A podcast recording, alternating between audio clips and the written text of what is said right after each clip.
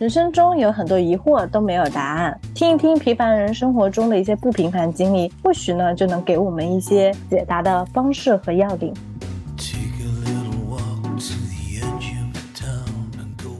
我们今天是两条系列的交汇。我们之前一直想找多多聊聊，因为他也不上班。多多是我认识的资产比较雄厚的同学。我天哪，开场就这么来吗？感觉受宠若惊，被这么定位。我是多多，之前在美国芝加哥留学，然后后来回国参加影视类工作，现在开了个广告公司，然后平时接一些广告的工作。嗯，不太上班，但是他其实也上过班，但是最近没有在上班。我你不能你这么说，我就觉得我这个人好像就就很懒，就在家蹲着，然后很老。那没有，那多姐是一个很有智慧的呃同学。没有，我是一个很很很很认真的人，我上班很认真的人，也很爱上班的人。那时候你不是下剧组嘛？你去剧组，然后其实嗯，就是我们干这一行的话，如果真的去下剧组是非常辛苦的，很累。所以当时你去剧组的时候，我们几个同学不都很震惊吗？你为什么好好的要去跟剧组？就是。就是清闲的事情不干，要去这么辛苦的工作。那当时我我去去的那个临河嘛，那个公司它就是本身它是做网剧的嘛，就制作的制作的，所以就是说你从从前期的剧本阶段，然后到就是拍摄，然后再到后期都是全程要跟的。所以就是说你你就是在在拍摄的时候，你作为公司的制片端，你肯定得下组。嗯。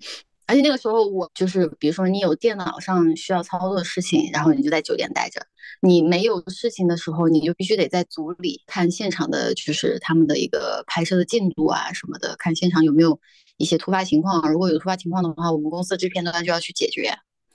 唉，所以那天基本上每天晚上就是收了工之后，然后还得回酒店，然后盯孵化。就盯第二天女演员穿什么，然后妆造什么定了没有什么，就每天都要忙到凌晨两三点，然后第二天早上又又九十点钟至少就得就得去现场。啊，我这么一个从小娇生惯养的人，真的是很不容易的。呃，这个其实就是现场制片要干的活，是吧？不是，就是现场制片的话，它是因因为我们是公司制片，然后现场制片呢是就是呃。制片主任带带来的，嗯，然后制片主任带来的就是说他是必须得是每天都在现场，这个是就是他的工作，他的本职工作。但是因为我们我们是公司端的制片，我们公司端制制片的话就是要管整个剧组的所有的内容。我们最最关注的一个问题就是每天的拍摄进度嘛，就是每天你如果是拍摄就是很顺利的话，那这个就是我们公司制片最想要的。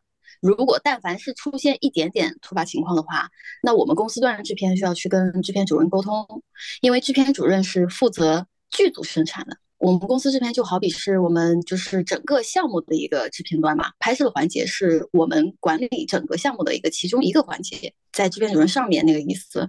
但是，呃，剧组生产呢，主要还是制片主任为管理。但是我们就是说，一旦有什么突发情况什么的，我们都会要跟制片制呃制片主任去协调，嗯，然后呢，让他去呃出面解决啊什么的。包括整个就是剧组的一个财产情况、财政支出啊什么的，都是我们要管的，因为我们是出钱的那个嘛，嗯，对吧？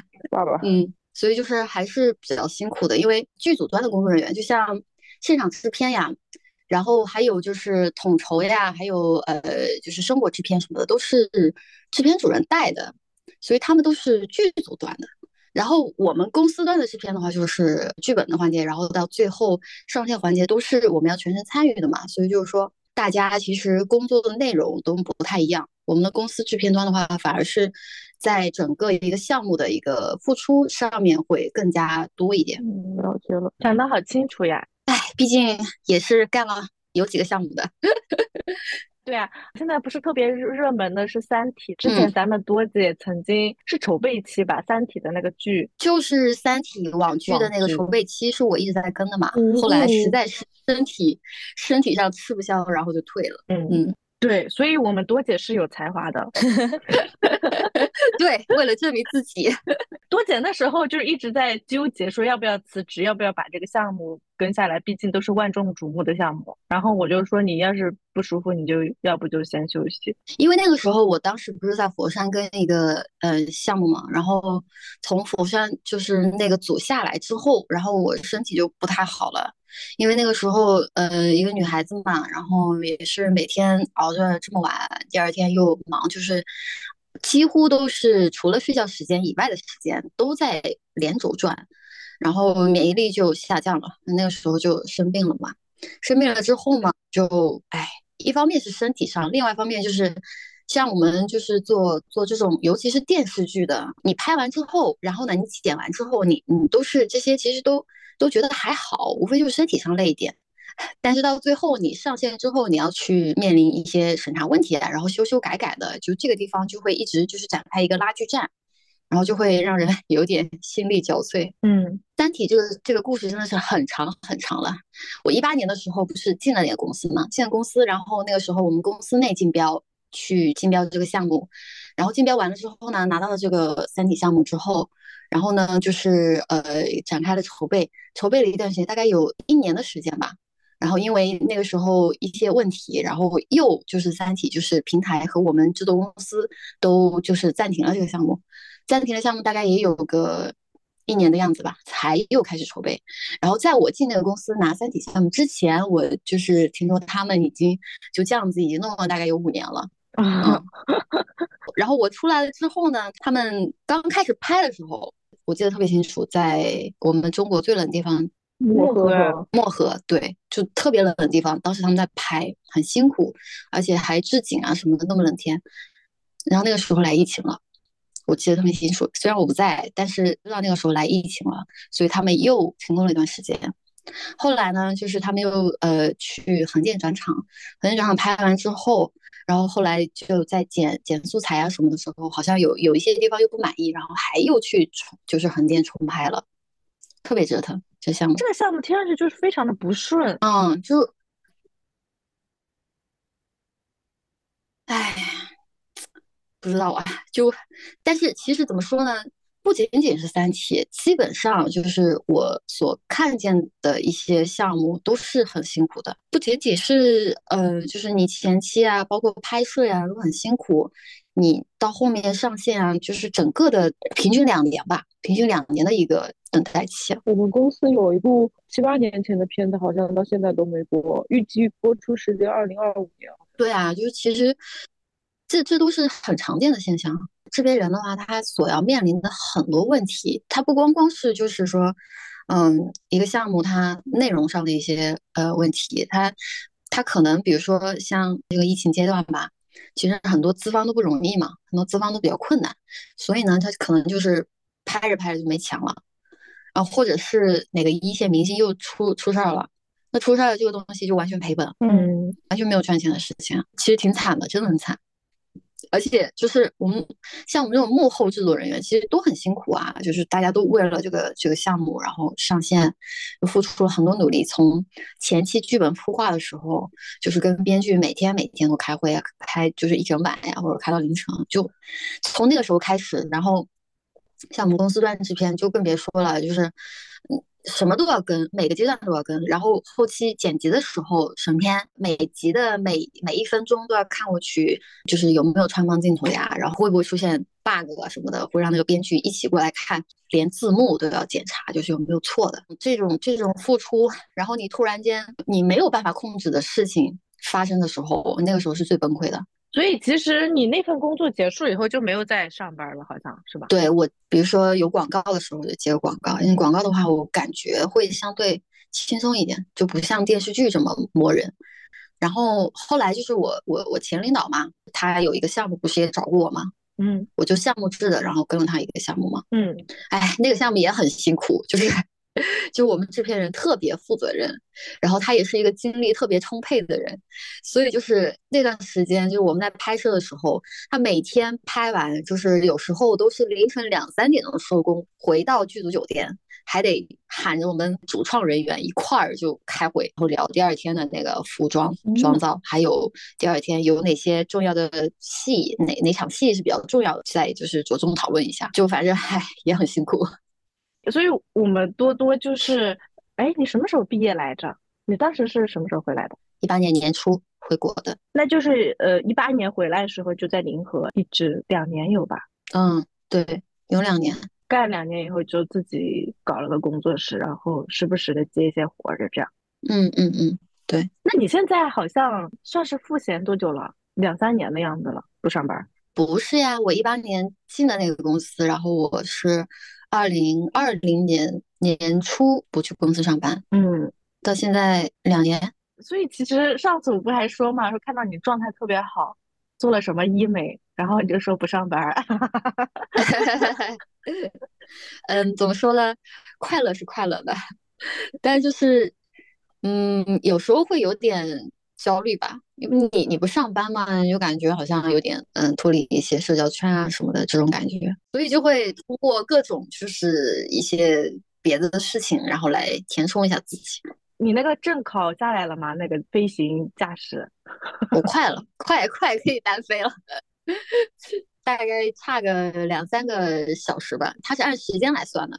就是你飞满飞满三十个小时，然后你就可以拿到那个运动照。中间必须得有一个单飞的经历，就是你教练不在你旁边，然后你一个人飞。这个证考下来以后，你你就可以自己去开飞机了吗？有没有型号的限制？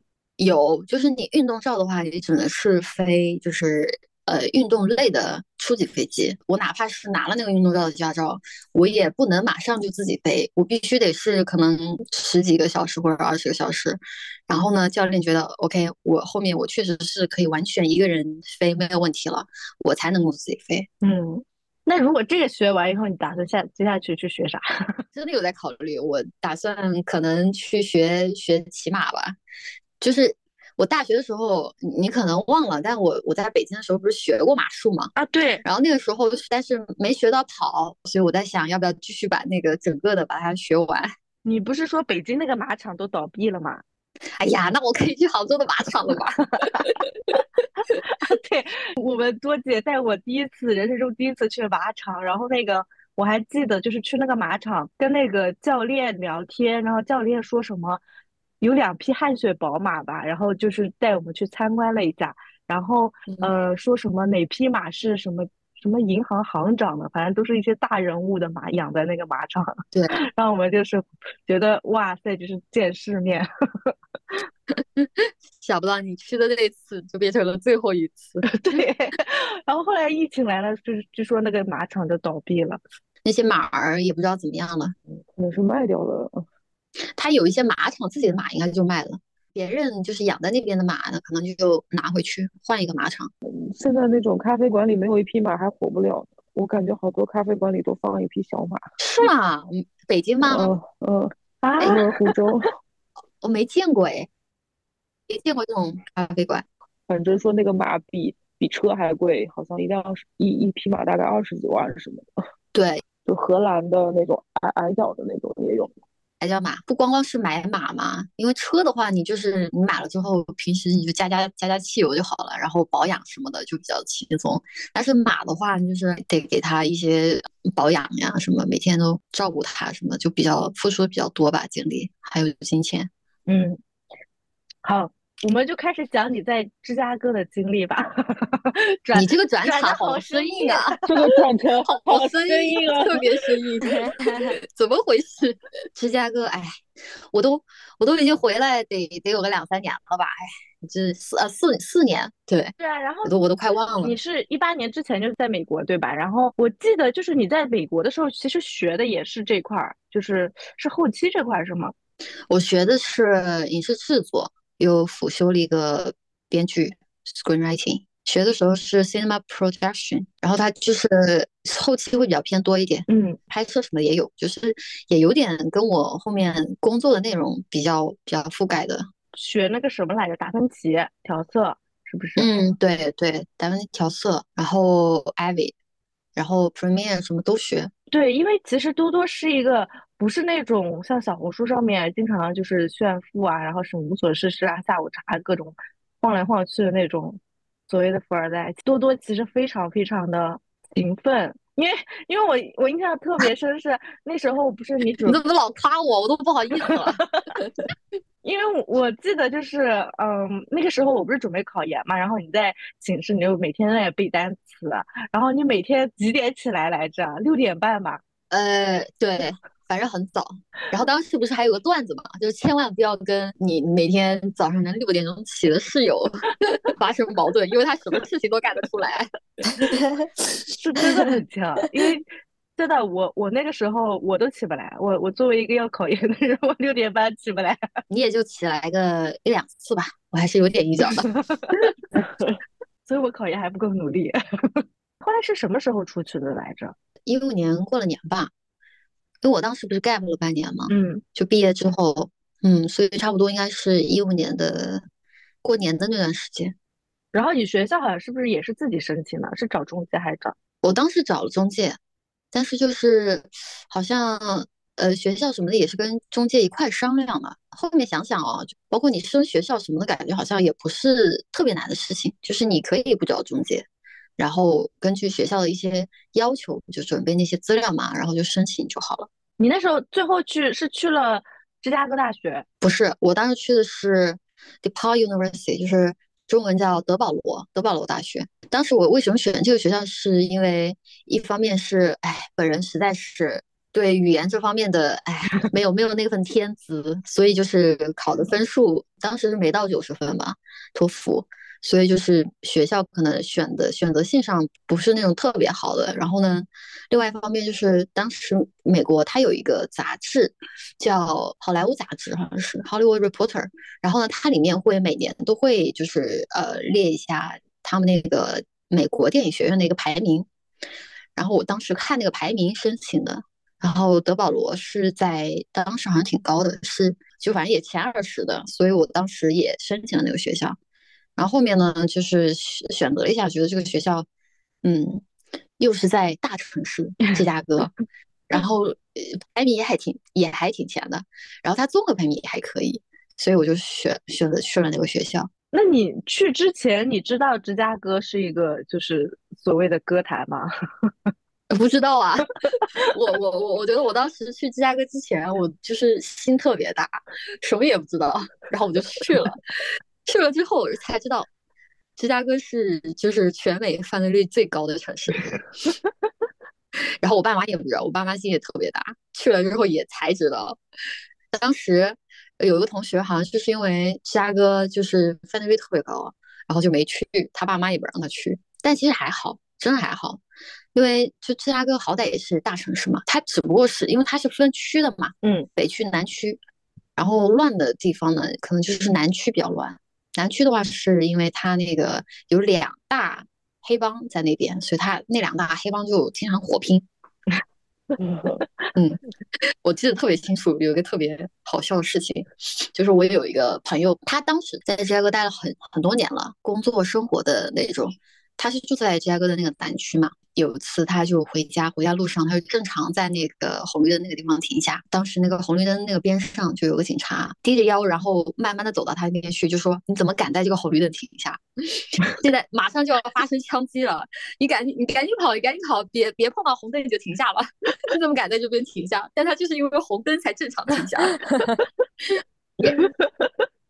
也也也让那个小哥就是把头低下去，然后你赶紧开走，赶紧开走。那就不要射红灯啊。然后他晚上晚上睡觉的时候，会突然间听到街外边有枪击声，然后呢接到房东的电话，就说，呃，你那边就是今天晚上有枪击案，你赶紧赶紧把身子低下，趴在地上，千万别中枪，就很夸张。所以就是以后就是如果你在国外在芝加哥碰到枪击案的话，第一反应千万一定要。你要趴在地上，学会了，学会了。我我昨天一直在听那个黑猫那个侦探社嘛，他是谁的经历？反正就是他们在一个咖啡馆里面吃饭，然后呃，突然就有一个有两个人吵架，然后有一个人拿出了一一把枪，然后所有人就是整齐划一，全部蹲在了桌子底下。对，都是都是有经验的。然后说这个人后来他其实没有开枪，他只是把枪拿出来了。然后他跟那个人吵架吵架，后来就不是报警，然后就走了嘛。走了以后，所有人又回恢复原位，就跟啥事也没发生，继续吃饭。那心可太大了。这个是在哪里啊？哪里的事情？也是在美国吧。然后反正就他说真的是，他说反正我是吃不下饭了，这些人居然还能吃得下饭。是对于这种。这种枪击事件见得多了，也就见怪不怪了。当时不是我还有个同学，他当时在那个就是，其实那他住的那个公寓，嗯，还是比较市中心的，就那一块儿。然后呢，他下了他公寓的时候，然后有一个黑人小哥就朝他举着枪，然后问他要钱嘛，嗯。关键是我同学第一反应是跑了，他不是给他钱，他是跑了，转身就跑。我们当时都震惊了，哥，人家举着枪呢，对你，你也太不尊重他了吧？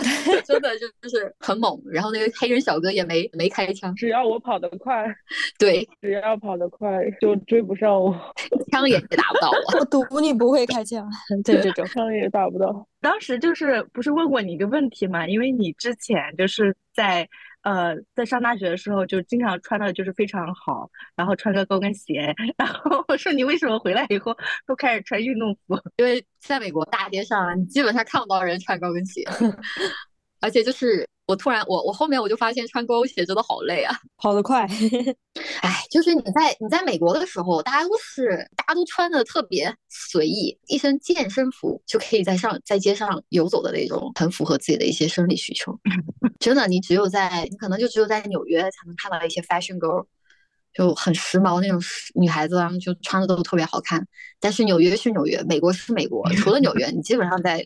别的地方你看到的都是运动鞋、运动裤、运动衣，就那种。你自己有碰到过一些这些不太好的事情吗？有啊，就是这种事情到后面也比较比较常见，就是有时候呢，就还是会有一些种族歧视吧，还是还蛮多的。然后从第一次就是被吓到，后面呢就已经完全就可以回击的那种。比如说我第一次我在公寓楼，在我家住的那个公寓楼下，我在等等那个公交车。然后我当时想去那个华人街嘛买点东西，然后当时等着公交车的时候，我就在看看那个公交车来没来。迎面走过来一个白人女孩，但是那个白人女孩，我觉得她也不一定是种族歧视，她可能就是比较嗯刻薄那种白人女孩吧，那种类型，懂吧？嗯，她也不一定是看你的一个亚裔的身份才才骂你，她就走过来。然后，因为我其实我只是在看公交车，然后因为他在我的一个视线范围内，嗯，所以我也没有办法控制住看不到他，因为他在我的视线范围内。然后他以为我我一直盯着他看，所以他就他就骂我，就说你看什么看，你个 bitch，这么骂我。我当时就懵了，我就只是在看公交车而已。然后骂完他就走了，我也没说啥，因为我当时就是在美国第一次碰到这样的情况，我就有点愣，心里就是特别委屈。然后，真是一次。后来我我就想，哎，看来就是美国文化还是比较彪悍。然后第二次的时候呢，我就是呃急着去上课去学校，然后当时从公交车上下来的时候，就跑得很急，然后不小心就碰到了一个黑人大妈。然后那黑人大妈看我，我也不是推她，我就只是碰到她而已，我身身子碰到她，因为当时跑得比较急嘛。类似于这种擦肩而过的那种感觉，他见我挨着他了，就一副默哀老子那种那种态度，然后就开始骂我，你碰我干嘛？你怎么怎么怎么？但是我当时我我已经习惯了，我就没理他，我就走了。但是我就是碰到这样的情况，就是已经不是第一次那种懵逼状态了，然后就徒留他一个人在后面风中凌乱，然后就走了，就赶紧去上课去了。还有一次是特别严重的一次，但是不是。是是我亲身经历的，但是受伤害的不是我住的地方。我们有一个室友，就是那个室友是年纪比我稍微大大了三岁、三四岁一个大哥，人特别好。他呢有次就是帮我呃拿一个椅子，因为我们那个时候我们留学生是特别喜欢转卖自己的一个家具嘛，就是可能有些留学生他回国了，然后就会把自己的一些家具转卖掉。嗯，然后我当时我看那个。微信群，然后我买了一把椅子，有点沉，我就想让那个大哥帮我一块拿。拿过来的时候，然后打算去坐那个地铁，那它有一个地下通道，就是比较暗，然后呢人平时不是特别多。可能有时候会有几个就流浪汉啊待在那儿。我们当时刚走进那个通道的时候，然后一个黑人小哥他就过来，他就冲上来，他就直接找我那个大哥的麻烦，就要跟我大哥打架，然后揍了我大哥一拳，真的就直接就揍了揍了我大哥一拳。我大哥都不知道发生了啥，就是突然间就上来揍了他一拳，揍了他一拳就走了。这已经是涉及到人身攻击这个事情了。然后我当时一下子我没反应过来，然后我就。他揍了一拳，他跑了之后，我就跟大哥说：“我说要不要报警啊？”然后大哥就说：“哎，算了，就那个人可能是个精神病，就不要理了。”但是其实我觉得，后来我就一直在想这个事情，我就觉得这个事情其实应该报警的，因为他可能伤害了我大哥之后，他也可能会伤害别人嘛。嗯。但是就是我大哥性格比较好嘛，就是中国有些人比较不太爱，嗯。把事弄大这种心态，对，所以就那个事情就过了。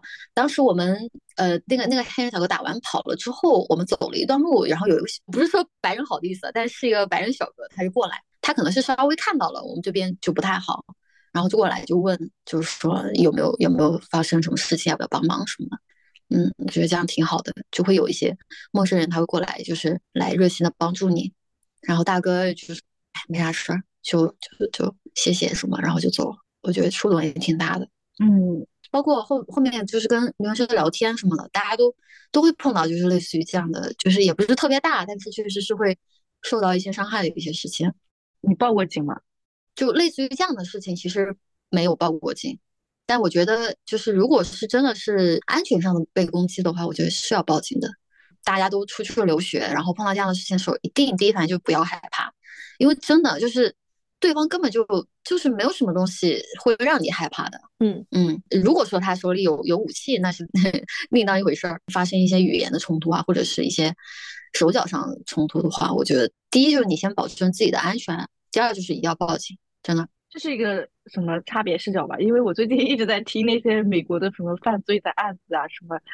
就觉得在那个环境下面，就是垃圾人好多啊，就是不知道他出于什么目的，他就会来伤害别人。嗯，对，就是我觉得在美国，有些人他就是会特别，就是能比较会要想表达自己的想法嘛，然后会以自己的一些意见，呃为主要的一个中心，所以就是说，很多人他可能就他想要表达什么，他就想表达，他就表达了，他也根本就不管，就是说一些别的东西。就可能跟他们从小接受的文化呃有关系，就是他们会以自我为主嘛。你在那段经历里面有没有什么好的体验？大部分时候还是都挺好的。像种族歧视这样的问题，其实在美国是很很严重的一个事情，就大家都会就是重视。嗯。在学校上课的时候，嗯，就是平时的时候呀，但凡是扯到一个种族歧视的问题的时候，老师、同学什么的也都会很重视。嗯嗯，我有一次也是跟跟我同学完成一个课堂作业的时候，因为那个时候我不是学的那个影视制作嘛，然后我们基本上每个礼拜都要出去拍片。嗯，当时我们就在讨论嘛，就是拍什么内容啊什么的，然后我就发现这帮同学好像就是不怎么听我说话，就很很。很不尊重我，就那种感觉。然后那时候我就很严肃，我就跟我同学就说：“你是不是种族歧视我？” 然后把我同学吓得，就是一听到“种族歧视”这四个字，他就就感觉被我扣了一个大帽子，就整个人都特别害怕，就忙说：“不不不不，我绝对不是种族歧视你。你你你你你说你说出你的想法，我我在听。”很严肃，真的就是一一旦说到种族歧视这个问题，大家都会很谨慎。我们写文章的时候，就是编剧课嘛，然后可能写一些小故事。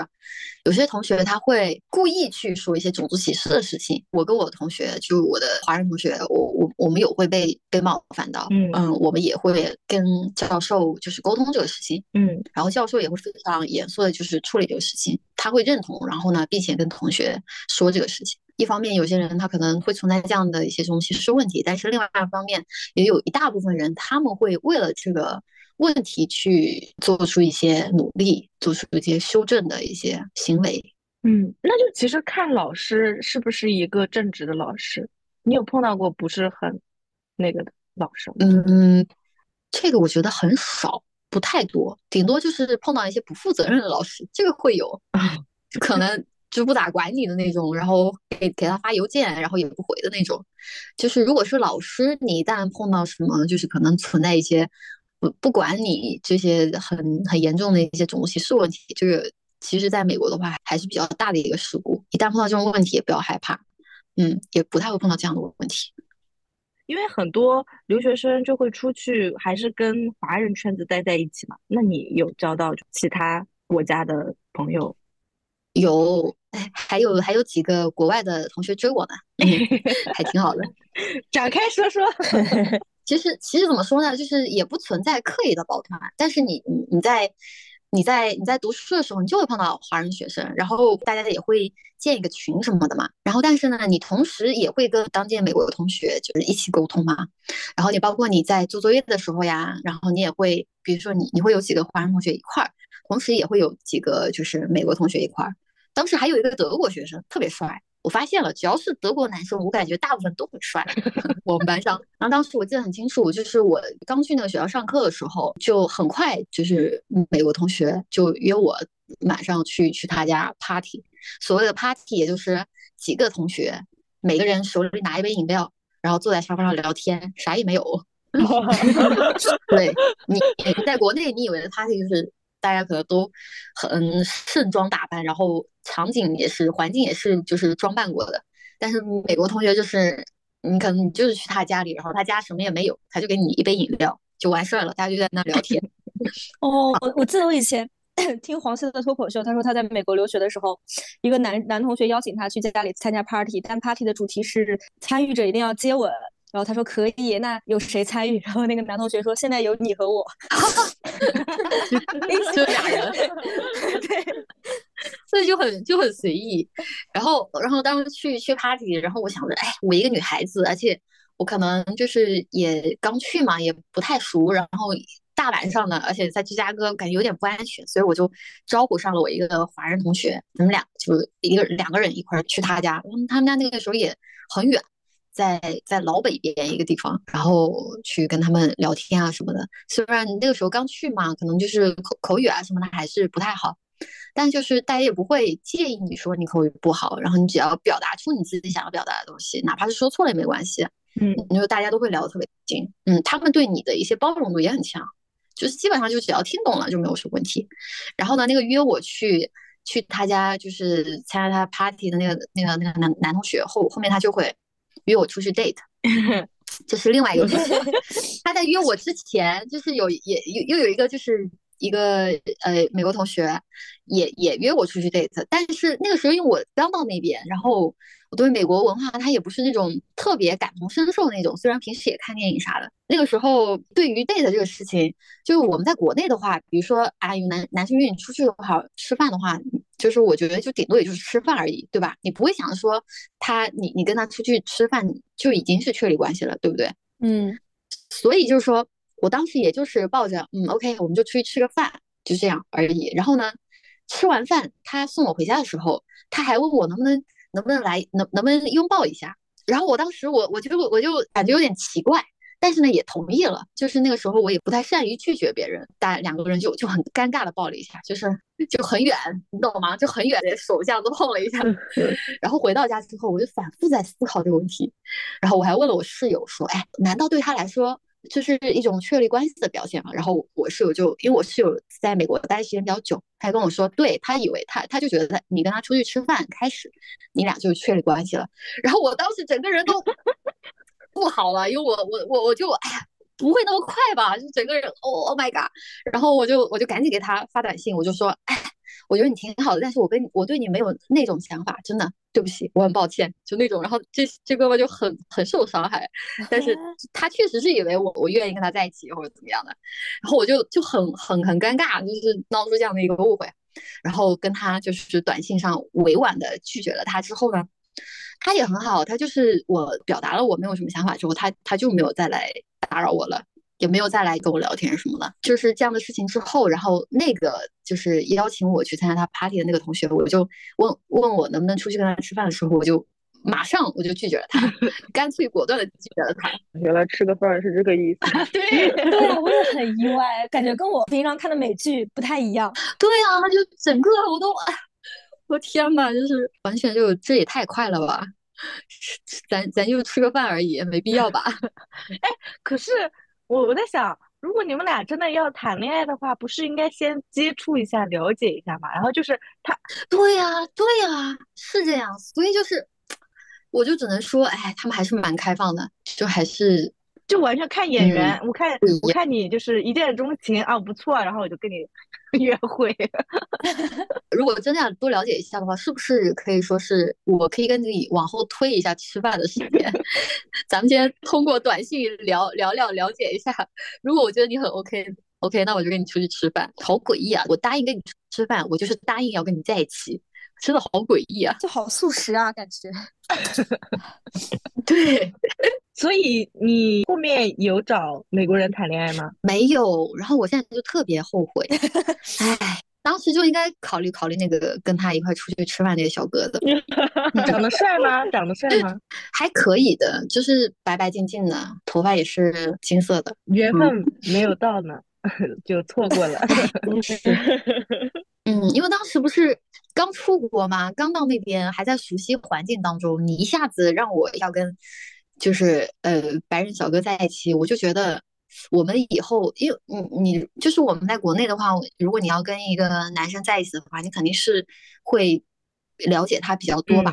然后呢，两个人在一起沟通啊什么的，说话也是全程就是无障碍的那种。如果说我刚到那边，然后我要跟一个就是外国小男生在一起的话，首先我刚到那边，我语言还在学习当中，然后你突然间我要跟你谈恋爱，就是我我肯定我会有一些语言语言上的障碍，我就觉得很难受。就是我如果说我想表达一些东西，然后我没有办法表达出来，然后你你又跟我是一个很亲密的关系，我就会很难受。你没有想过让他陪你练口语吗？其实是有，就是有些留学生他可能就是会通过这样的方式，就是来增加自己的一个口才，但是，但是我当时没有想到那一点，所以后面就有点后悔吧，真的是。当时他还问我呢，你喜不喜欢男生有杠？当时我还在想，杠就是 G U N，对，杠。当时想，哎，有枪？什么枪？然后后来我不是有个室友那个大哥嘛，我就去问那个大哥，大哥。那杠什么意思呀？然后他说：“哦，美国他的杠他有另外一个意思，他就是肌肉。他只是想问你，你喜不喜欢有肌肉的男生？” 然后我就啊，嗯，学到了，学到了。会有人不喜欢吗？就会有有一点杠，我觉得还挺好的，所以又很很困难啊。我当时就是整个人都哎，一方面在适应国外国外环境，然后另外一方面就是又很焦虑，呃，那种状态下面其实很难跟就是国外男生马上就产生那种好感。所以你后来跟我讲，你有喜欢的对象还是华人是吗？其实我在国外的话，嗯，好像也没有喜欢男生。后来不是交了一个男朋友，但那个男朋友是在国内嘛，就异国恋，所以很短暂。我一直以为是是你的同学，不是同学没有。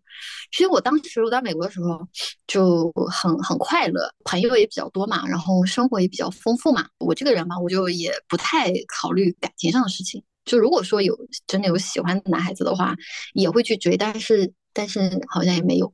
嗯，我们当时那个学校那一届有几个男生，就是人品也不怎么样，留学生就动手动脚的，刚认识没几天，然后可能就摸一下你的头啊什么那种男生嘛，我不行。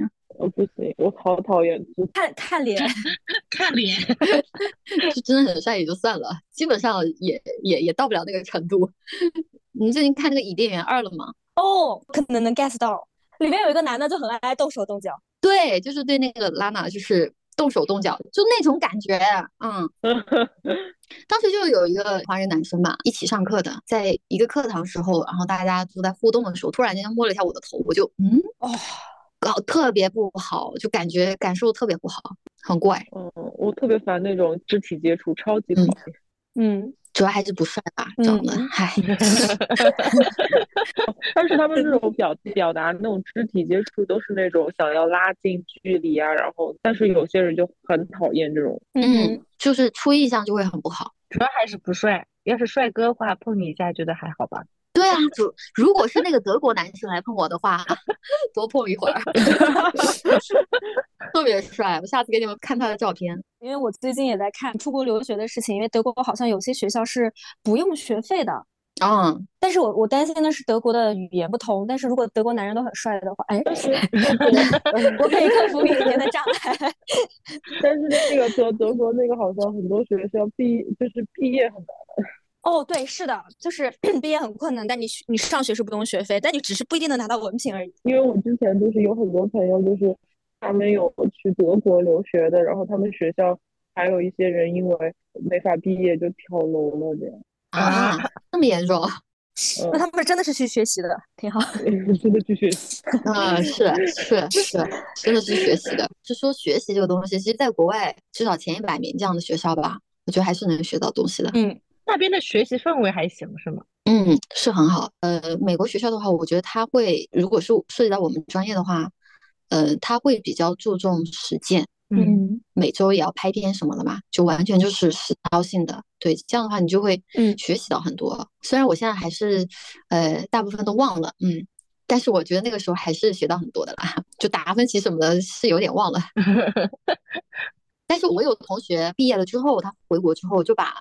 他学到的东西都用起来了，他去当老师，然后去教别的学生。嗯嗯，你出国之后，你可以去选择你想要在国外过怎么样的一个人生。嗯，你会有一些机会在你的手上，只要你真的去把握，你真的会抓住很多。嗯，那个时候刚好还是比特币刚刚起来的时候，是不是后悔了没有买？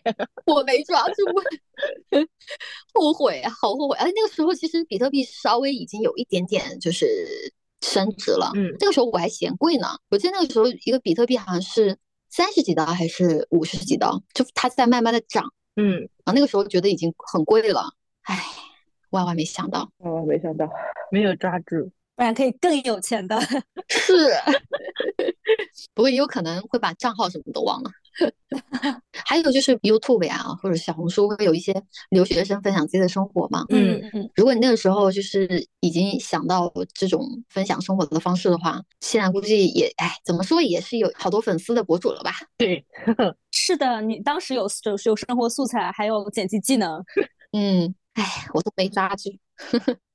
我还有个同学，他是代购嘛，那个时候不是代购比较火，嗯，他就是每周末不上学的时候做一些廉价的机票去纽约啊，或者去 L A 啊代购什么的，很辛苦也很勤奋。你那时候好像还出了一次车祸哦，车祸啊，车祸是在我 L A 的时候出的，就是那个时候在洛杉矶，我是有一个学期是交换嘛，交换然后去洛杉矶，洛杉矶的话它影视机会会比较多，然后在但是在洛杉矶这个地方就是。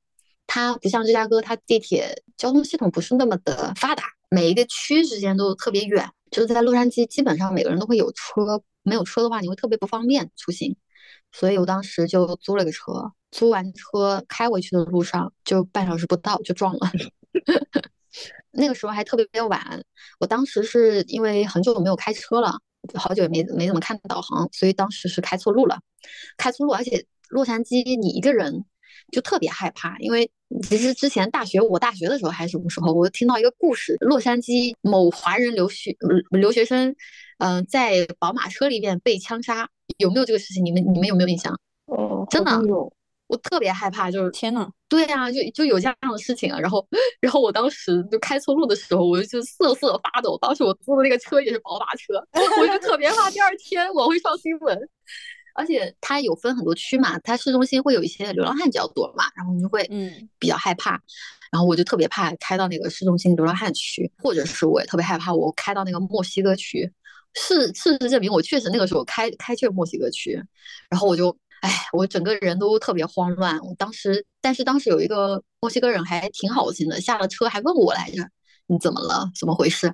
然后当时我整个就是开错路，我还开到过一个很黑的一个小巷子，很黑的那个小巷子，那个车灯照到前面的时候，有有两个人在那边交头接耳，我总觉得他们在交易毒品，真的特别特别像那个情景，然后特别尴尬，然后就碰到那两个人的时候，在那两个人抬头的时候，我赶紧就掉车跑了，真的就脑子里一直在想那个，就是我不会我不会死在车里吧，我不会死在宝马车里吧？第二天就某留学生死在宝马车里，上了西光头条。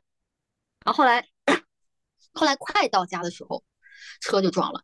那撞车的事情也特别搞笑，就是我当时是辅路，然后我辅路到主路应该要看主路上车，然后我当时没有就是仔细看那个主路上车，然后主路上有一个车开的特别快，所以我上主路的时候，那个主路上就是直行的那个车就把我那个车头给撞撞掉了，然后我当时就整个被撞的那一瞬间，我就整个人都特别的震惊，就是一下子就是双腿双腿发麻颤抖，就下车都下不了的那种。当时呢，就是嗯，刚好我们发生那个车祸的边上有一个小哥，他在夜跑，然后那个夜跑的小哥他就冲过来，马上冲过来就问我你还好吧，你没啥事儿吧？然后我当时就是车是动不了了，然后车头整个的也也被撞下来了，完全开不动了。然后但是我人没事儿，嗯，就是而且那个安全气囊也没弹出来。我当时我能下得了车，我整个人也没有事情，缓了缓，然后我就问那个夜跑小哥，我说：“刚刚那个事情你看看清楚了吗？整个过程，我就问你，谁的责任？这是我最想最想知道的一个事情。然后，然后那个夜跑的小哥就说：我看到了，绝对是对方的责任，不是你的责任。他也是个法盲。然后我就嗯。”嗯，好，那还好，那还好，不用赔太多钱。然后呢，那个主路上那个车上面就是走下来，走下来两个人，应该是一对夫妻。然后那个男的他就走过来，他就问我你还好吗？就是有没有受伤什么的。然后我就当时我就我哀怨的看了他一眼，说我我还行，没没啥事儿。然后呢，那个夜跑小哥他就走了。我我我我我觉得就是我觉得是当时的情况下面，你最重要的是一定要留下证人的电话。然后我就我就冲过去找那个黑找找那个夜跑小哥，就问他我说你刚刚那个事情你说你说是他的责任责任啊，不是我的责任啊，你留一个你的电话，到时候如果要上法庭的话，呃，你你能帮我就是就是一块儿来来来当个证人。然后呢，那个夜跑小哥他就把他的电话留给我了。然后我留完他的电话之后，我再转过身的时候呢，那个另外一个车主他走了，他开车走了。我当时看到他走的时候，我以为他是跑了，你知道吗？啊。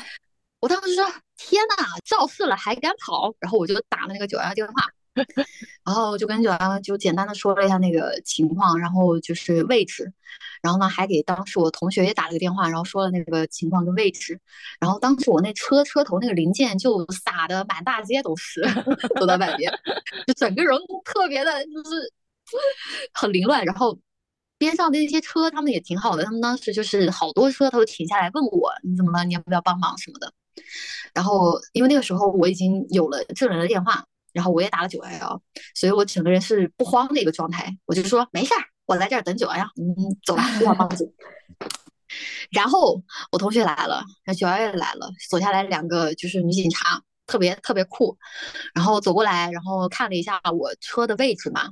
然后又又听我描述描述了一下刚刚那个情况，然后他们两个就很潇洒，边把我车就是洒落在 街上到处都是的一些车零件拿过来，然后扔到路边，然后边跟我说，就是不管主路上的车，就主路全行的车，那个车主他是超速了或者是吸毒了，责任都在我啊，因为我是辅路到主路，我辅路到主路就是要让主路上的车。所以就是，如果我撞到了主路上车的话，都是我责任。然后我就我就我当时我也懵了，我当时想，哎，那如果是我的责任的话，为什么那个夜跑小哥说不是我的责任，是那个车主的责任？然后然后就更绝的时候，那个车主他还跑了，我当时还以为他是他是肇事逃逸，你知道吗？他是放过你。啊，真的就是他也跑了，然后留下一个 留下一个就是责任人在这边打九幺幺，还一副就是 被害的样子。然后那个那两个警察说：“你应该庆幸他跑了。”后来我们就分析了一下这个事情，就是一方面可能可能那个车主他要不是个法盲呢，他肯定是也怕就是说罚款，嗯，因为他如果是超速或者是吸毒什么的话，他就是虽然说我撞他车是我的责任，但是他超速吸毒什么他也要罚款，嗯，所以他他可能是这样跑了，哎，所以那个事情就挺乌龙的。然后那天晚上大半夜的，我租来的车，然后我又又送回去修了。整个人都不好了，关键是还把人当成是肇事车主。关键是那夜跑的小哥，他也是傻吗？他也不懂，他也说人家是肇事车主。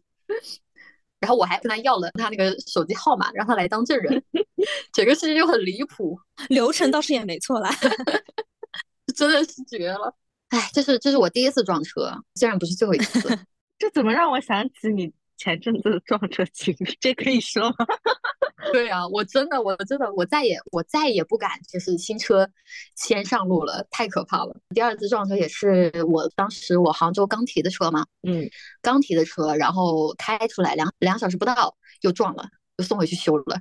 我当时就给我销售打电话说，呃，我撞车了，然后那销售就满脸就是 难以置信啊。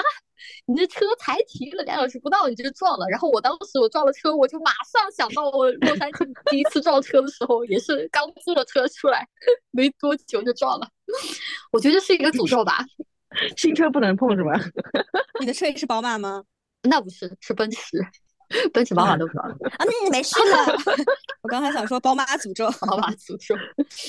我真的以后以后一定要嗯拴个红绳什么的，姐妹们，真有用是吧？拴个红绳，新提的车都要在就是车的那个反光镜上面拴个红绳吗？嗯，对呀，是的，是的。我当时洛杉矶租车那个就应该也拴一个红绳。很多人还要去庙里把那个车开到庙里做个法，开一个光。对呀，有用的，有用的，再求个什么平安符挂上去，一路平安，一路顺风。对。所以他们那些就是刚提的车都会在那个反光镜下面弄个绳子嘛。那天不知道为啥我就没弄。你那个车可心疼了，那那百万豪车，憋死我了，原地折损。你你爸当时有说啥吗？他也很震惊啊，因为我就是当时我不是在组里嘛，去那个杭州提了个车，打算开回组里嘛。等到那个杀青了之后，然后我再把它开回家。嗯。然后呢，我跟我家里人有一个微信群的嘛，提车的时候我就在微信群里面发了一个，跟他们说提上车了，准备上路了，然后拍了一张我的那个新车，美滋滋的。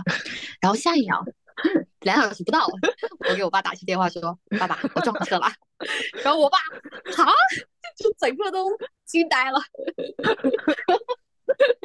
是很离谱，莫拉古，笑死了。然后，然后。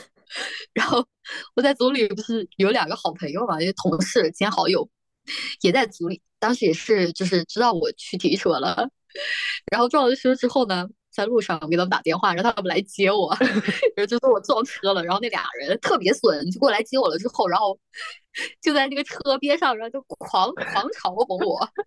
我非常郁闷的事情不仅仅是因为我撞车了，就新车撞。另外一个很郁闷的事情是，就是我对我自己的车技还是比较自信的。嗯，然后我撞了车之后，大家看我的眼神就是，哎，你这马路杀手，你以后还是悠着点开车吧。就是后面包括有一段时间，就我那同事也不让我就是碰那个方向盘，就是说，哎，你算了，你你坐边上吧。就那种，我就非常的屈辱，你懂吗？就是那种，你留下了人生的污点。对，十几年的老司机了，是不是？高中就开始开车？对呀，就是我当时高中毕业就就考出了驾照。哎，然后我就我当时我就再三就跟他们重复说，我撞车并不是因为我车技不好，是因为当时我车开的太快，好很难 受，你懂吗？就真的很难受。对于一个 非常车技自信的老司机来说，这还常有了。反正你要是会开车，肯定会多多少少会有一点磕磕绊绊。像我这种不会开车的，嗯，这是一个老司机就是必备的经历，是吗？对，你知道，就我。就我我车是开的确实很快，就是所有的人，而且我们现在不是那个就是杭州那个高速路上嘛，呃，不是能开一百四嘛，嗯，就如果说他一百二的话，能开能开一百四啊，可以的，对。然后我每次就是我带着朋友在高速上开的时候，我朋友都不敢看手机，他们他们他们觉得我我我我在那个高速路上开一百四的时候，就特别像开卡丁车，就真的他们的小手都是紧紧的捏住了那个副驾座。就是一点都不敢看手机，就他会拉住副驾驶那边那个，就上面的那个叫什么把手是吗？对，哇，那个很生气，我每次都会让他们把手放下。他们他们倒是没有拉，但是他们的小手会会捏紧那个那个坐垫，你懂吗？就是我能看到他，他们非常紧张。我的命就交给你了，真的很紧张。我坐过你的车，其实你开车是不错的。就是很娴熟，嗯，谢谢你的认可。你什么时候坐我车？我没印象了。就是你那时候，你爸妈来学校来找你，是不是？我还蹭了顿饭啊。哦，那是大学的时候。大学的时候跟现在车技又不是一个同同个同个档次了，现在是 炉火纯青的状态。后来你那个你那辆保时捷，我好像也坐过嘛，就是你来我们家那个找我，因为我们那个小区太破了，然后那个那个大爷还为难你，就不让你进来，然后我也不知道他咋想的，就是，然后后来不是从门口把你带进来以后，你就开到停到我们家那个车位上嘛？嗯，是是，那会儿你还在杭州呢。但是当时杭州杭州路上可不行，杭州路上可堵了，嗯，开不快，没有让你体验过我的快的速度，下次体验一下，嗯，有必要让你体验，相信我。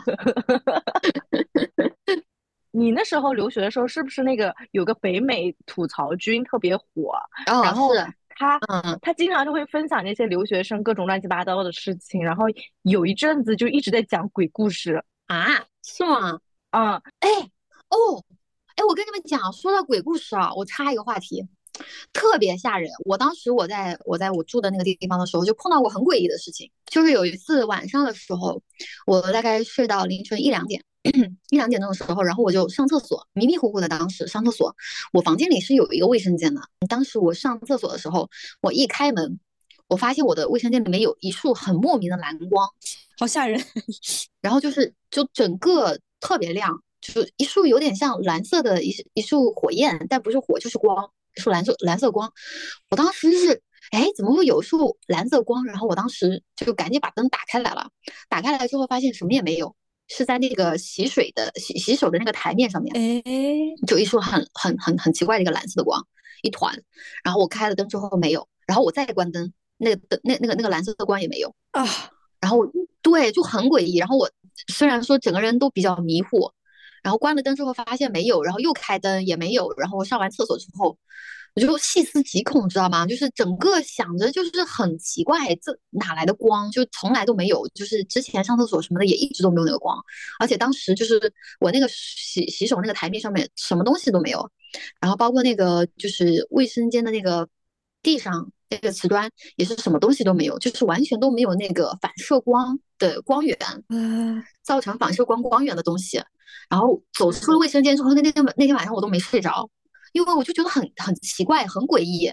而且当时我开灯开的比较快嘛，我就没太看清楚，就是那个光具体它它是什么东西。然后后来就没有了，你关关了灯之后就没有了，再开灯也没有了，没有窗户，就是一个很很密闭的。呱呱跟我们讲讲过这件事情，然后勋哥他说可能是机关枪瞄准的那个蓝点。哈！我天哪，别吓我！但是我我那个我那个卫生间是没有窗户的，而且就是整个是一个白色的一个墙壁也是白的，然后砖也是奶白色的，然后洗水台面也是那种就是白色的一个质地。哎，那个光有多大？就挺大的，呃，我感觉像至少有一一个一个脑袋这么大吧？啊，这么大！对呀，就整个就是射，就就照在那边一团这样子。你要仔细看看那个光有没有五官，好吓人！我天，我跟你讲，我当时也是这么想的，你知道吗？就是因为我开灯开的特别快，然后一开没了，一关也没了，没看清楚，因为当时迷迷糊糊的。开门进去，然后就看到那团光，然后马上我就开灯看是什么光。这个你当时跟我讲的时候，我以为是一个很小的蓝光点，我我是第一次听到有这么大，有。就是一团这样子，那可能真的是灵异事件，真的很吓人。嗯，然后，然后那个时候我就跟我跟我朋友说嘛，跟我留学同学说，然后我那个我那个姐们心也很大，她说如果是我的话，就照常就是关灯就睡觉了 就完全就没有放在心上。之后有出现过什么不好的事吗？没有呀，就是就那团光，就是从那那天晚上出现之后就再也没有了。然后其除此以外没有发生什么很诡异的事情，那就还好，就相安无事吧。所以你那个姐妹说的也对，就反正她也没有伤害你，她只是吓了一下。对对对对，就是就是我我也是这么想的。后来就是那个北美土豆，就很多人说他们写的东西是编的嘛，啊，就是经常会讲一些什么留学生租房子遇到的一些奇怪事情，或者说这个房子是个凶宅，不是？好像网上有那种网站，你可以查这个房子有没有。呃，非正常死亡嘛，嗯，那个时候特别火，就很多人留学生就会租房子去查一下这个东西，嗯，有些人就会发现自己租的这个房子是有过非正常死亡的。Oh my god！我那个时候还经常看那个的，因为我当时印象最深的是有一个好像是美国，然后有一个男生投稿说他租到那个房子像个棺材，就是他整一个房子的这个他画了一个图嘛，嗯，画了一个呃简笔画，然后大家说天呐，这个房子像是那种墓室，你知道吗？就是呃盗墓里面那种，就是什么左耳房、右耳房什么，就是这种看上去像是一个墓室的那种结构。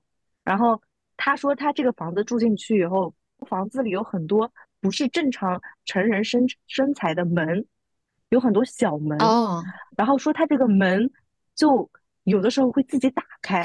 哇，然后但他什么也没有看到过，但是他就是会发现这个门，他给它关上以后，这个门会自己打开，然后这个门后面是什么东西也不知道，看上去像是那种管道还是什么东西来着。嗯，然后当时他投稿了以后，那个底下人都说你赶紧搬走吧，就说这个地方看着很很很吓人。他说因为我穷，所以我也只能住这儿，反正也没伤害我什么的，我就住在这儿吧。对，就是要看有没有伤害自己，没有伤害自己就算了吧。但那个人真的是心蛮大的他当时住的不是公寓是吗？就是那种独立的，，house 吧，可能是嗯对。其实还感觉还是住公寓比较安全一点，嗯就是会有会有一些管理员啊什么的。那个房子如果有很多那种小门通道的话，是不是真的有，呃，比如说侏儒或者什么人住在里面，他不知道，就跟他一起住着，妈呀，这种我觉得很很吓人。有被吓到。说到这个，我我我之前在洛杉矶的时候也是，就是发生过一个非常诡异的事情，就是当时我我有个朋友生日，然后呢，就是他租了一个 house 嘛，也是一个 house，想在大家都在里面办一个 party，然后一起玩一下嘛。就是那天挺折腾的，当时我那个朋友，嗯、先是租了第一个房，然后那个房子好像是水管出了一一些问题，被水淹了，然后就退了，然后换成第二个房子。第二个房子呢，就是当时好像又不知道什么原因，然后就那个房东就是取消了订单，不让他租，然后他又取消了，然后呢就是换成了第三个房子，然后第三个房子是可以可以住进去的。然后他住进去的时候，但是那个房子还还没有做好保洁。那天晚上他就是说晚一点，然后办 party，然后等我去的时候，就觉得整个的现场就是有点诡异。朋友过来说，他刚刚报了个警，然后问他怎么了，然后他说他那个 house 就是其中有一个房间，嗯、很很凌乱，就是那个床单什么的，床单上面有血迹，然后那个床上面还放了一根针管，就很奇怪。然后嗯，然后我我我那个朋友就有点害怕，所以他报警了。然后报警之后呢，来了一个人，自称是警察，然后就是问他们发生了什么情况什么的。但是他问了一下之后呢，那个人不见了。嗯哼，就是那个人是个假警察，因为警察的话，你来了之后你会出示你的警证嘛，而且警察的话一般都会穿那个警服嘛。嗯，然后那个人明显就是骗子，然后过来就说想了解一下他就到底是什么情况吧。然后那个人走了之后呢，又来了一个人，自称是房东，然后说又问问了一堆问题，乱七八糟的。因为当时我朋友他们已经有那个警惕心理了嘛，就让他出示那个房东那个身份什么的，那个那个人拿不出来，然后就跑了。好诡对，异呀、就弄得大家都一头雾水。然后更诡异的事情是，就是当时我们就是呃 party 大概到很很后面的时候，突然有一个女的冲进来，因为当时那个 house 特别大，它后面还有个泳池，就是那个女的冲进来，然后呢经过了那个 house，然后冲到那个泳池后边，然后就溜了啊，就不见了，冲进来，然后跑到泳池后面再去找的时候就找不到那个人了，然后再后来那个房间的那个床单跟那个针管都不见了啊。这正常吗？啊，这就很很诡异。然后那个警察就一直都一直都不来，然后最后最后来了一个清洁工，然后说他是那个房子那个清洁工，说那个所有的就是之前来过那个 house 的所有人都跟这个 house 没有关系。嗯，就就很诡异。那帮人可能是偷偷的潜到那个 house 里面白住的。哦，寄生虫。嗯，对对，啊 就是可能平时就白住在那边，好完美的电影剧本，就真的很很奇怪。寄生虫吗？一家人扮演不同的角色，寄生在那个房子里，有点像那个无耻之徒似的，就是对，好精彩，好精彩。嗯，关键是我们当时一帮留学生在那边办 party，然后一脸懵逼，就是来一个人就懵逼一次，来一个人就懵逼一次。而且关键是那个床单上面就是一个针管，然后还有血迹，什么也挺吓人。对，对啊，对可能在对，吸毒。哇，那个嗯房主也心还挺大的啊，他也他也不报警。不知道吧？对啊，那他没证据了。对啊，他都都拿走了。就是非常的荒谬，就感觉整个关键是我们我们也很心大，我们就一直继续在那边就是办 party。就一个女的冲进来，在游泳池那边消失了，你们还能继续开 party？而且你想，洛杉矶就还挺吓人的。我昨天听一个播客，他在讲那个悬案嘛，一个公司的副总裁还是什么，反正就是应该是挺有钱的，然后买了一个新的 house，好像是一百万吧。然嗯后当时他住到那个街区的时候，就收到了一封匿名信，说我是一个。这个怎么翻译？就是一个观察者，我要一直看着你们家，说这个房子我们家世世代代一直在守护，但是这个房子不是他的，然后一直盯着你们。然后那个人就刚开始可能就报警喽！对他报警了，就说有人发这些奇奇怪怪的东西。刚开始是其实没有管他们，继续装修，就一直就会有这种匿名信发过来，然后就是感觉好像是住在他们家附近，嗯，然后就说什么你们家有几个小孩儿，你们小孩叫什么名字，然后你小孩在干什么，反正就写的非常吓人，导致他们房子装修好了以后一直不敢住进去。这个事情好像就是闹大了嘛，因为警察也来就是查这些人，一直就是没查出来到底是谁。但是这个街区因为是属于那种中产阶级，呃，或者说是一个比较豪华的小区吧，然后他们就开始抵制这户人家，就是说这个事情是不是你自己捏造的，导致我们整个街区都不安生，然后房价都跌了什么的，就是闹得大家都知道这件事情，就是这些邻居都开始抵制他们家，就开始骂他们。有些人就出来说这个事情是不是你自己自导自演，然后你是不是还想把这个版权卖了以后拍成电视剧什么的，编了这么个故事，他们就很冤嘛，很冤枉，就是很生气。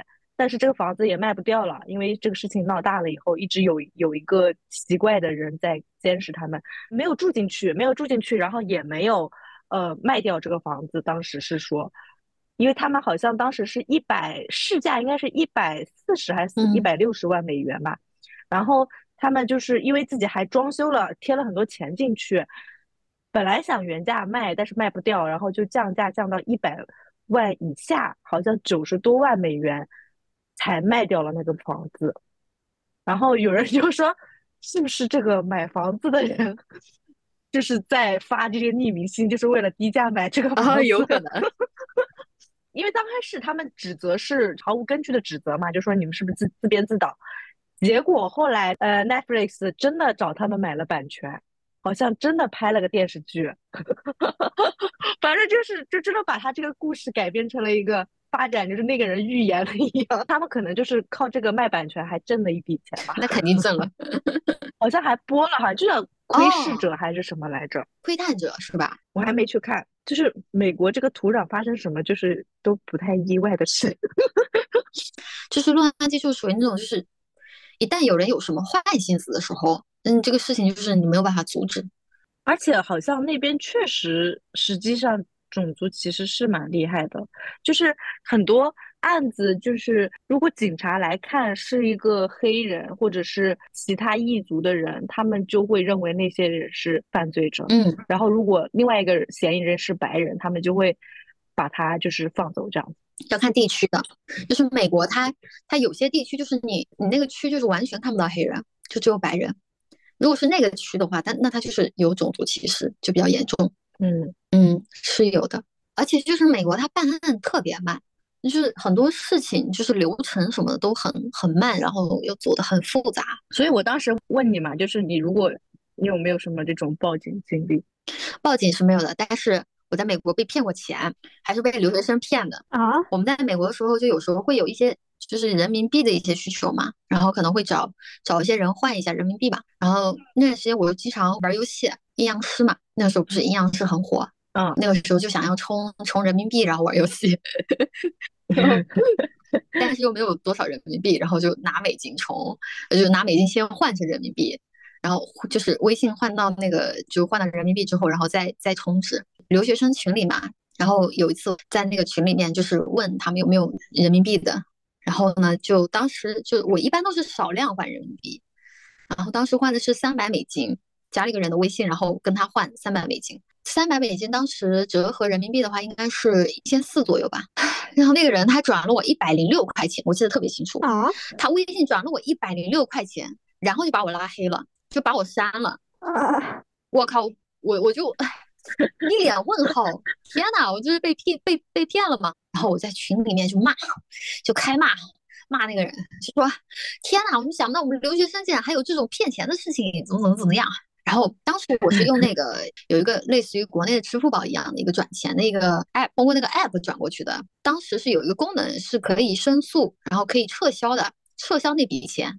然后我当时就撤销了嘛。嗯，呃，美国是这样的，就是如果你申请撤销的话，他会先把那笔钱还给你，然后就是他会开始调查，调查就是这笔钱的真正的符合条件的什么的。嗯，但是因为那个我不是通过银行银行 app 转的，我是通过支付宝转的嘛。嗯，国外那个软件它又没有支付宝这么保护那种发款的人，嗯，所以就是他虽然把这个三百美金退给我了，但是过了很久很久，大概有个一个多月吧，然后我突然收到那个收到一个那个 app 发过来的通知，就说经审核那笔钱是我主动要转给对方的，所以这个三百美金他需要从我卡里面扣出来，然后再退到那个人的账户上。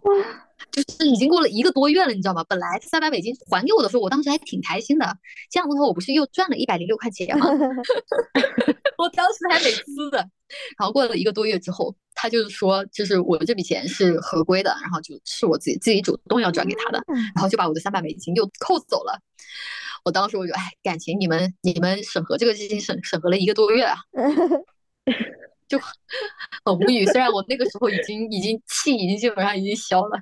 那那个人也没有就是缩头乌龟是吗？你在群里骂他，他也就这样。对啊，他就是没有再反应了。后来又有几个朋友，又有几个留学生就跟我说嘛，说他们也被骗过什么的。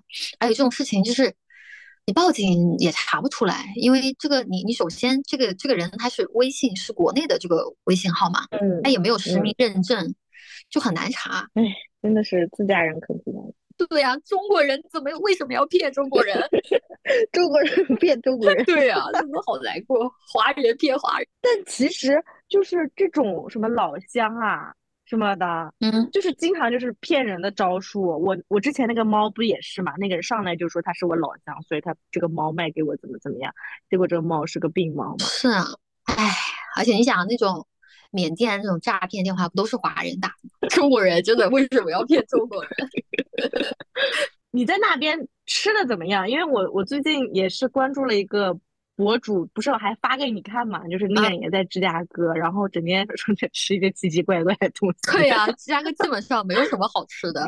就是我当时我去纽约，然后我去 LV，我都特别开心，因为那边好吃太多了。就是你你你不仅能吃到，就是。还比较正宗那种中餐底下的火锅呀、湖南菜啊什么的，也都还挺好吃的。尤其洛杉矶，洛杉矶的话，中餐就是基本上就是发展的都比较发达了。而且你在洛杉矶的话，你你你不说英语都没问题，就是你在洛杉矶，你完全就可以就是像在国内一样生活，那里什么都不缺，就是华人生活的一个系统是非常完善的。纽约的话也也差不多，但是芝加哥呢，它华人相对比较少。然后那个华人区就比较小，嗯，都是以前那种广东过去的，嗯，对，所以广东菜会比较多，但是川菜呀、火锅呀什么的就不多，就很少，所以也不太感觉也不太正宗。我我在芝加哥的话，一般我都是吃什么韩餐、日料，就蛮好吃的，因为我也不知道那个正不正宗，我也不是说，嗯，对吧？在也不是韩国人，也不是日本人，也吃不出正正不正宗，好吃就行了。但是不知道为什么，我在芝加哥无论就是吃什么，我哪怕是不吃，我就呼吸，我都觉得我特别胖。你记没记得我去芝加哥前，我我我是瘦的。当时我们不是还在北京吗？你还问过我，哎，你怎么这么瘦了？当时在北京，然后然后去了芝加哥一个多月，我就变成了个胖子。好像重了得有十斤。他们东西是不是太甜了？甜是一部分，但是我会刻意就是不吃甜的嘛，嗯，就很甜的我也吃不下，很油的呀，就很很胖的呀，我会克制住自己不吃，但就是会很胖。空气都是空气都是甜的。我每天我每天在那儿喝牛奶，我都会胖。后来去洛杉矶、去纽约什么更胖了，因为好吃的更多了。他们就是吃黄油什么的很多嘛，啊有一种就是很特别的吃海鲜的，就是一一袋一袋的那种，然后它里面会加什么各种调料，然后呢，如果是你要吃瑶柱什么的，它就会一袋瑶柱里面，然后加一些调料，或者是一袋蟹脚什么的，然后你就把那一袋拆开来，然后就在那边吃，很好吃。嗯，但是你吃多了又很腻。然后如果里面全部都是黄油的话，也很胖啊，超胖。我一开始也会经常做菜，但是后来就不做了，因为做菜好好浪费时间，做菜就做一天，还得洗碗。你室友会做饭吗？会，后来就交给我室友了。最开始的时候，因为刚到那边嘛，然后大家都刚好是处于那种交朋友的阶段，嗯，然后我室友就跟我说：“哎，我这一年来我们家里面做客的朋友都比不上你一个月带过来的朋友多，就那种程度，就每天就是喊朋友，哎，来我们家吃饭，来我们家吃饭。”就那段时间，我们很重要的社交就是邀请朋友来家里吃饭做客。后来就放弃了。从开始胖了之后，我就是整个人都已经没有心情了。但就是大家就是会，比如说我不做饭了，就是室友做饭什么的，也很快乐。我发现我胖的时候都是快乐的时候，胖并快乐着。你去喊他们，就是有美国人来吃饭吗？有，但是他吃不惯中餐。我记得很清楚，有有一个美国同学，我们当时也是一块做作业，我先让他来我家，然后我们就是在家里一块儿讨论嘛，拍什么东西。他到了我家之后，我当时刚好好像是在热油条，想吃油条跟豆浆，嗯我就问他，我就说你要不要来一点？他呢，一方面呢，他不想拒绝我，拒绝我的好意，就觉得这样不礼貌；但另外一方面呢，我能看得出来他不想吃。然后你知道他怎么着？他一只手捂着他那张嘴，另外一只手呢，飞速的就是夹了一块油条到嘴巴里面，然后又飞速的以为我看不见，把那个油条给吐了，你知道吧？然后吐了之后，然后在我面前就是假装吃进去了，嗯，还不错，还不错，就这种，我当时整个人都傻眼了。你以为我看不到你把那油条吐了吗？假真吃的绝了，这小哥就一手捂着那个嘴，赶紧把它吐了，然后一手一边又假装已经吃吃进去了，很好吃，很好吃。我都不知道他这个怎么想的。芝加哥真的就什么也吃的不好，然后后面导致到洛杉矶的时候就开始报复性饮食，就连着能一个礼拜吃火锅，火锅太好吃了，没有吃过火锅，那一两年都没吃过火锅，连着一个礼拜吃火锅，吃什么？今天晚上吃什么？吃火锅，就那样就就能连着一个礼拜吃火锅。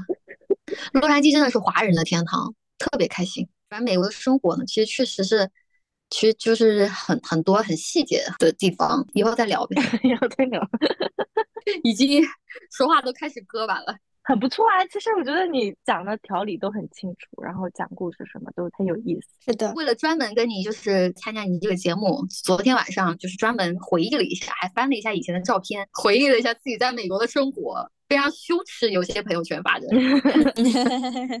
是你后来不是有一阵子就是回国之后有一阵子是不太适应是吗？就是国内发发展的太快了。对啊，生活太便利了。最让人头痛的就是那个电话套餐嘛，太复杂了。就是什么呃呃，移动啊、联通啊那些套餐，什么你充多少钱，然后你有多少钱可以呃多少话费能返，然后你那多少就是电话可以打，然后流量是多少，然后还有无限流量什么什么的，就把我整个人都 搞得有点懵逼。美国就是比较简单嘛，就三个档次，然后你就定哪个就行了。其实你出去的那段时间就是一五年到一八年是吧？嗯，国内发展还挺快的，就是很多什么各种 app 啊什么，就一下子大家都不拿现金了。我记得一五年的时候还是有现金的，我们当时聚餐的时候你就一直在吐槽，就说说这是什么东西，然后就是 就是什么这个 app 是干嘛用的，然后就是 对，搞笑。在美国就是你买东西的话，也只是只要刷银行卡就好了，就大家都会带银行嗯卡。但是国内的话，你什么都不用带，就带个手机就好了。直接跨过了银行卡这个步骤。对，国外的话，就是大家都用的很简单嘛，只要是这个 A P P 能满足我我所需要的功能就行了。但是国内的话，就是各种花里胡哨的 A P P 都有。现在放开了，是不是就是有机会又可以出去玩了？就是听你讲的话，就还挺想出去玩的。嗯，我们这个系列就是会再去呃找一找，就是身边那些在国外留学或者有过就是在国外住的经历的一些朋友们，然后聊天。然后我们现在已经收集到了一些啊朋友，比如说有去日本留学啊什么的，会分享给大家这些有趣的经历吧。那今天就到这里。好，感谢大家收听，我们下次再聊。好的，好的，拜拜拜拜。Never coming back. Past the square, past the bridge, past the mills, past the stack. On a gathering storm comes a tall, handsome man in a dusty black coat with a red right hand.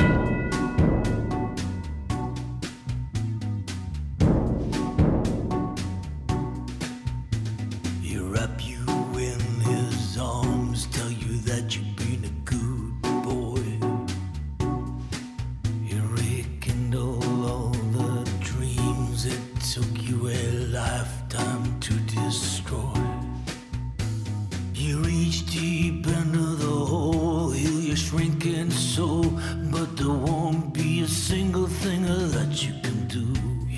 god, he's a man, he's a ghost, he's a guru. They're whispering his name through this disappearing land, but hidden in his coat is a red right hand.